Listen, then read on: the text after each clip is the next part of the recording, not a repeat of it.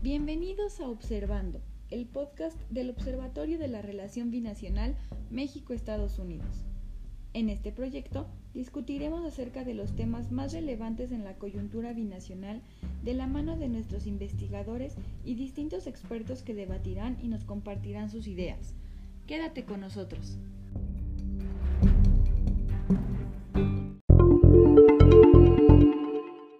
Tal? Soy José Luis Ruperto, estudiante de Ciencias de la Comunicación en la Facultad de Ciencias Políticas y Sociales de la UNAM. Les damos la bienvenida a Observando. A razón de nuestro tema de hoy, les compartiré una frase de Abraham Lincoln, el decimosexto presidente de Estados Unidos. Una papeleta de voto es más fuerte que una bala de fusil. ¿Cuál es el preámbulo de las elecciones presidenciales de Estados Unidos a realizarse el próximo 3 de noviembre? En esta emisión hablaremos de este tema con nuestro panel, que ahora está integrado por Jacel Johanna Vargas Pérez. Bienvenida. Muchísimas gracias. Jaén Yani Olivares Ramírez, bienvenido. Muchísimas gracias. Y Santiago Molina Torres Arpi, es un gusto verte nuevamente en este espacio. Muchas gracias, un gusto estar de nuevo. Todos ellos pertenecen a la licenciatura de Relaciones Internacionales de la Facultad de Ciencias Políticas y Sociales. Han transcurrido las convenciones nacionales de los partidos demócrata y republicano de Estados Unidos, dos debates presidenciales, uno vicepresidencial y un debate presidencial fue suspendido por el contagio del candidato republicano Donald Trump. Algunos ciudadanos estadounidenses que votan por correo de manera anticipada ya han ejercido su sufragio. De hecho, 14 días antes de la fecha oficial para elegir entre el presidente Donald Trump y el candidato demócrata Joe Biden, ya se había alcanzado el 70% del volumen total de votos por anticipado que se emitieron en las elecciones de 2016, según un análisis publicado por el diario The Washington Post. En las mismas fechas, pero hace cuatro años, habían votado menos de 6 millones de personas. Santiago, en medio de este panorama, ¿qué sucesos de actualidad han influido en la contienda electoral? Sí, con gusto. Creo que algo que tenemos que tener en cuenta es eh, cómo se veía la contienda electoral hace, un año, cuando todavía estaban las eh, elecciones primarias para elegir quién se iba a posicionar en contra de Donald Trump como el candidato demócrata. Eh, cada, cada posible candidato había tenido una encuestas que lo posicionaban contra Donald Trump el mayor de ellos y el que terminó ganando la, nominación de la candidatura demócrata fue Joe Biden. Y desde un principio se notaba que, por lo menos en el voto popular, Joe Biden tenía una ventaja sobre Donald Trump. Sin embargo, es muy importante recordar que eh, el presidente estadounidense no se elige por voto popular, sino se elige a través del de, eh, colegio de electores, que como lo hemos mencionado antes, es, eh, son votos que se le asigna a cada estado y con ganar el 51% de los votos de cada estado ganas la totalidad de los votos. Entonces, eh, aunque sí claramente tenía una ventaja en el voto popular Joe Biden contra Donald Trump, había eh, miedo por parte de los demócratas que no fuera esto suficiente, ya que en el 2016 Hillary Clinton había tenido también una gran ventaja y eh, terminó, terminó no, no ganando. Gracias, Santiago. Y como ya hemos comentado, es interesante analizar cómo el manejo que ha hecho Trump de la crisis del COVID ha repercutido en su aceptación. Y en esto eh, lo podemos ver en encuestas que han hecho diarios como La Vanguardia, que en su portal digital tiene disponible una encuesta en la que preguntan, ¿Joe Biden tiene posibilidades de derrotar a Trump? Y un 83% de personas dice que sí, mientras que un 17% de personas dice que no. Entonces ahí podemos tener una perspectiva de cómo están las cosas hasta el momento.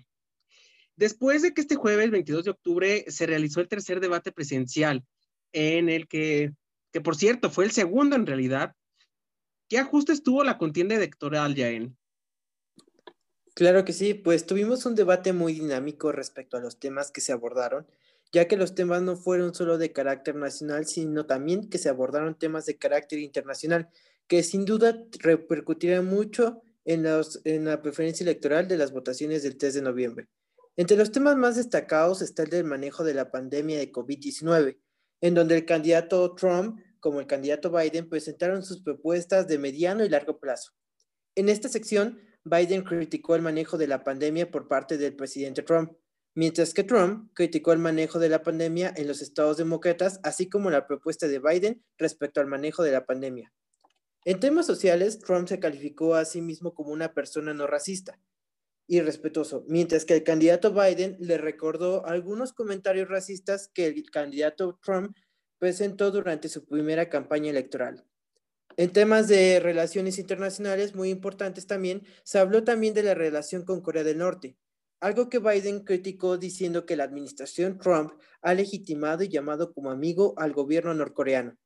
Trump, por su parte, afirmó que existe una buena relación con Corea del Norte porque Estados Unidos no está en guerra con ese país. En tema de cambio climático, Biden afirmó que se puede ser más sustentable al mismo tiempo que se generan mejores empleos mientras que Trump afirmó que muchos mecanismos para mitigar el cambio climático, como los campos eólicos, son más, perjudiciales que los combustibles clásicos. Entonces, el tercer debate marca un parteaguas en la contienda electoral, no solo por ser el último, sino también por la cantidad de temas que se trataron. Fue el último encuentro cara a cara que se tuvo entre ambos candidatos y, de cierto modo, la última oportunidad para convencer al electoral en especial a las personas que aún se encuentran indecisas. Por lo tanto, este tercer debate fue el momento final que nos dará la pauta para los resultados de las elecciones el próximo 3 de noviembre. Jaén, a destacar dos aspectos, que fue el del posicionamiento de Trump como el presidente menos racista, según él, y también el dinamismo que tuvo ahora este debate, ambos candidatos ahora pudieron exponer mejor sus argumentos, a diferencia del primero en donde se interrumpían en ciertos momentos. ¿Tú cómo observaste este aspecto, Jaime? Pues evidentemente el candidato Trump se presentó con una postura muy diferente a la que tuvimos en la primera campaña. El hecho de calificarse a sí mismo como una persona no racista y respetuoso es un tema que deja de cierta manera un poco mucho de qué hablar. Sin embargo, ambos candidatos se trataron de mantener una postura firme en el último debate con el fin de captar muchos más electores. Esto con el fin de establecer una firme idea de respeto ante las demás naciones y sobre todo también hacia los ciudadanos norteamericanos. Gracias nuevamente. Y algo que hay que tomar en cuenta es que en todo el mundo está latente la posibilidad de un rebrote de la COVID-19 en algunas naciones. Esta situación ya es una realidad y en México también es algo que posiblemente llegue. Por lo tanto, Castel, ¿qué posibilidad hay de que un rebrote de COVID-19 pueda influir en el desarrollo de este proceso electoral que ya está a punto de culminar? Claro, a, pesar de las circunstancias atípicas como la pandemia y el reciente contagio del presidente, un segundo rebrote de la COVID-19 afectaría en el proceso electoral, por ejemplo, tal vez habría previsiones como el voto por correo. Sin embargo, lo que queda claro es que de acuerdo a la ley electoral de Estados Unidos, los comicios presidenciales se llevan a cabo estrictamente el primer martes después del primer lunes de noviembre de cada cuatro años, es decir, este próximo 3 de noviembre. Un cambio de fecha dependería de los legisladores del Congreso, el Senado y la Cámara de Representantes, quienes serían los encargados de votar a favor o en contra de algún aplazamiento. Ahora bien, si ellos aprobasen un cambio de fecha de las elecciones, de igual manera el mandato de Trump finalizaría automáticamente el 20 de enero del 2021. El reto que tienen los funcionarios electorales de Estados Unidos es de asegurarse de la eficacia y eficiencia de los métodos de votación permitidos en su estado y así garantizar el voto. Otro punto a retomar es que la pandemia por la COVID-19 en Estados Unidos ha dejado a más de 8 millones de contagiados y más de 200 mil muertes atribuidas a la enfermedad. Ante el tema, las posturas de Biden y Trump se han visto diferentes. Por un lado, Donald Trump indica que la gestión de su gobierno ha sido la adecuada y que se han logrado avances porque de lo contrario se hubiesen registrado más muertes. Además, ha dicho que se trata de un problema mundial y se debe aprender a vivir con esto. De ahí su insistencia en abrir las empresas y las escuelas, ya que las personas han estado perdiendo su empleo. Y es que, como se ha reportado, entre marzo y junio hubo más de 46 millones de ciudadanos estadounidenses que solicitaron la prestación por desempleo. La situación ha obligado a la administración a tomar medidas para dar ayudas y esto eh, indica que muchas personas aún siguen en malas condiciones. La situación ha empeorado con los cierres de las empresas y órdenes de confinamiento y por lo tanto Trump indica que el salir de casa y ayudar a reactivar la economía es la solución óptima. En una situación desastrosa para cualquier presidente, pero sobre todo para uno republicano, el mantener una economía fuerte es la clave. Por ello, el tema sobre el impacto económico es algo que Trump le ha interesado. Joe Biden, por su parte, prioriza la salud pública. Ha expuesto que su programa consiste en pedir un gasto de estímulo económico a gran escala para ayudar a los estados, así como expandir la atención de la salud y beneficios para todos los trabajadores del país explicó que alentaría a los ciudadanos a que usaran cubrebocas y que aumentaría las pruebas rápidas a escala nacional. Indicó que tendría un plan para asegurarse de que las escuelas y comercios se abrieran hasta que las tasas de contagio fuesen menores, es decir, cuando sea más seguro. Por último, afirmó que de existir una vacuna antes de diciembre, la tomaría si la ciencia asegura que es eh, segura y que como presidente valoraría hacerla obligatoria. Ante los puntos mencionados, se puede entender que las posturas son diferentes y que cada una buscará incidir de diferentes maneras en el tema sobre el COVID-19. Casel, ha sido un gran eh, panorama el que nos has dado y también un aspecto muy importante es la forma en que los candidatos hablaron de esto y cómo lo presentaron, porque Trump tuvo frases contundentes que se quedaron para los titulares, mientras que Biden, como ahorita nos lo expusiste, tuvo varias propuestas que desarrolló muy bien durante el debate, sin embargo no generó este mismo impacto que las intervenciones de Donald Trump, entonces también ese fue un poco el, resultado del último debate y también un hecho que perfiló ambos perfiles eh, para la próxima elección. Amigos de la audiencia, también les recordamos darle seguir a este perfil del observatorio aquí en Spotify para estar al tanto de los nuevos capítulos del podcast y también no olviden seguirnos en nuestras diferentes redes sociales que van a poder consultar en la descripción. Y a una semana de la elección, porque a la publicación de este podcast ya solo faltan siete días para que se haga la votación, ¿Hacia dónde se dirige la contienda electoral, Jaén? Bueno, pues mira, los debates tanto presidenciales y vicepresidenciales han concluido, las campañas electorales también están muy próximas a hacerlo y las votaciones ya comenzaron. Muchas personas ya han enviado sus votos por medio de vía postal. Sin duda es algo muy impresionante ya que se ha ajustado esta medida por la pandemia del COVID-19 y ambos candidatos ya tuvieron la oportunidad de convencer al electorado de votar por la fórmula que más les convenga. Fue una campaña larga y sin duda única, marcada por una contingencia sanitaria, así que se puede decir que en estos momentos la última decisión la tiene el electorado. Por lo tanto, todo se encuentra listo para las elecciones del próximo 3 de noviembre.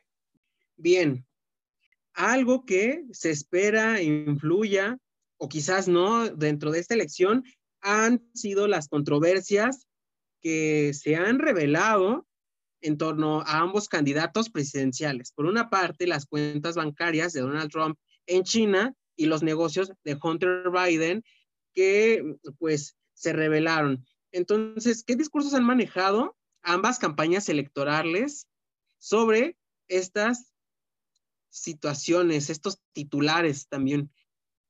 Como primer punto, eh, Trump ha hecho acusaciones de negocios de Hunter Biden, el hijo del candidato demócrata en China y Ucrania. Un informe del Comité de Finanzas y el Comité de Seguridad Nacional y Asuntos Gubernamentales detalló sobre una red de influencias establecida por Hunter Biden mientras su padre se desempeñaba como vicepresidente de Estados Unidos.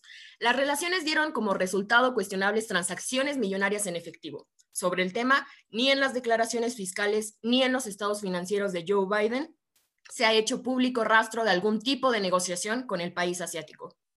El candidato presidencial Joe Biden, al ser cuestionado sobre el informe que involucra a su hijo sobre los presuntos actos de corrupción, salió en defensa de él y sentenció que la única persona que ha sido beneficiada recibiendo dinero por parte de los chinos es el presidente Trump, haciendo alusión a un artículo que dio a conocer The New York Times.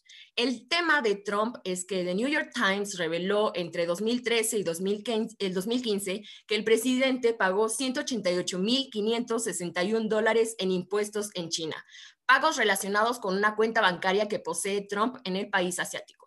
La cuenta está controlada por la empresa Trump International Hotels Management y sus contribuciones al fisco chino se relacionan con el pago de impuestos locales. La existencia de la cuenta de Trump en China fue revelada por The New York Times poco después de haber publicado una investigación sobre las declaraciones de impuesto del mandatario que indican que solo pagó 750 dólares en impuestos federales entre los años 2016 y 2017 cuando llegó a la Casa Blanca. Un portavoz de Trump indicó al diario que la cuenta fue establecida para explorar potenciales acuerdos en el sector hotelero en Asia. Ahora bien, la controversia está en que desde la campaña electoral de 2016 hasta la fecha, Trump ha mantenido críticas constantes a China y a las compañías estadounidenses que hacen negocios en ese país. Alan Garten, abogado de la organización Trump, calificó la noticia como especulación y dijo que la empresa abrió una cuenta con un banco chino con la finalidad de pagar impuestos locales e indicó que aunque la cuenta permanece abierta, nunca ha sido usada para algún otro propósito. Pareciera que ya se ha hecho tradición que mm, días antes de eh, la elección presidencial salgan algunos escándalos acerca de los contendientes a la presidencia. Podemos recordar cómo hace cuatro años Hillary Clinton se vio envuelta en una polémica tras las revelaciones de sus correos. Entonces, habrá que ver cómo estas noticias mueven al electorado o, como lo dije hace rato, quizás no, habrá que verlo. Y bueno, Santiago, pues en una semana ya será la elección, como lo hemos estado diciendo en este podcast. ¿A qué temas debemos estar atentos? Creo que va a haber un interés eh, de ambas campañas de manejar el flujo de información de aquí a la fecha de las, de las elecciones. Eh, como, como, como tú mismo lo mencionaste, Ruperto, eh, en el 2016, precisamente a 11 días de las elecciones, es decir, prácticamente en, mismo, en el mismo momento que ahorita estamos hablando, a 11 días de las elecciones, eh, eh, James Comey, el director del FBI, publicó que estaban empezando una investigación contra Hillary Clinton por los famosos mails.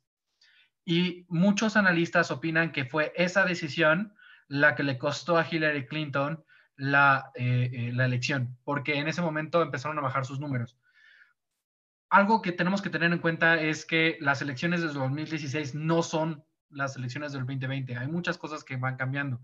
Entre ellas es, eh, Biden tiene una ventaja sobre Trump mayor a la que Hillary Clinton tuvo en cualquier punto de las elecciones del 2016. También es eh, el índice de aprobación y, las encuestas de preferencia de los, candidatos fluctuaba mucho. Siempre, Hillary Clinton siempre llevaba la, delantera, pero había momentos en los que se, volvía muy pequeña la, la, delantera que tenía Hillary Clinton. Esto no lo vimos, no lo hemos visto con Joe Biden. Desde alrededor de abril, Joe Biden ha tenido una ventaja mucho mayor eh, que la que gozó Hillary Clinton y su ventaja se ha mantenido bastante constante. Y entonces eso, eso creo que nos va a determinar bastante cuál, cuál va a ser, eh, pues, cómo, se van a desarrollar las elecciones en, en, en noviembre 13. Y además, pues sí, lo, lo, lo, que tú mencionaste, tenemos que tener mucho cuidado sobre cómo vemos las elecciones, las votaciones eh, eh, tempranas y las votaciones por correo. Y hay que, tener en mente que es muy posible que eh, los resultados finales no sean el, 13, el 3 de noviembre. Queremos nosotros que ya acabe estas elecciones y que ya eh, sepamos quién ganó, pero es muy probable que se tarden mucho en, en, salir los resultados y nos tengamos que esperar al día siguiente o dos días después. Entonces, eso es algo que vamos a tener que tener muy en mente para que no, no nos estresemos tanto al estar viendo los resultados. Ahora sí, ya es la recta final de esta contienda presidencial. Los análisis que se tenían que haber hecho ya se hicieron.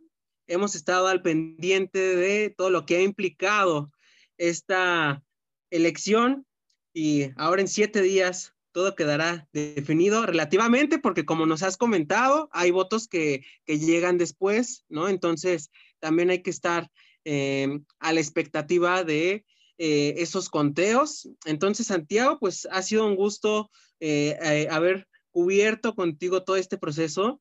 Y también, Jacel, Jaén, gracias por haber estado en esta emisión que pues ya es la última antes de que se desarrolle la elección. Entonces, pues em, a nuestros amigos de la audiencia también les hago la invitación a que estén al pendiente de la cobertura que va a hacer el Observatorio de la Relación Binacional México-Estados Unidos acerca de este proceso electoral de eh, las elecciones de Estados Unidos. Sigan las redes para que estén al tanto de los análisis y los diferentes contenidos que se van a hacer sobre ese día tan importante. Gracias, Santiago, Jacel, y Jaén. Y bueno, esperamos que pronto estén por aquí nuevamente. Y a ustedes, amigos, nos los esperamos en la próxima emisión de Observando. Hasta luego.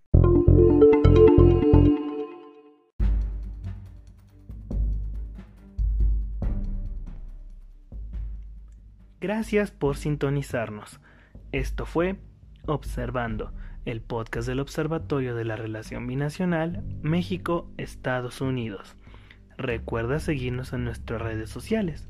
Nos vemos en la próxima.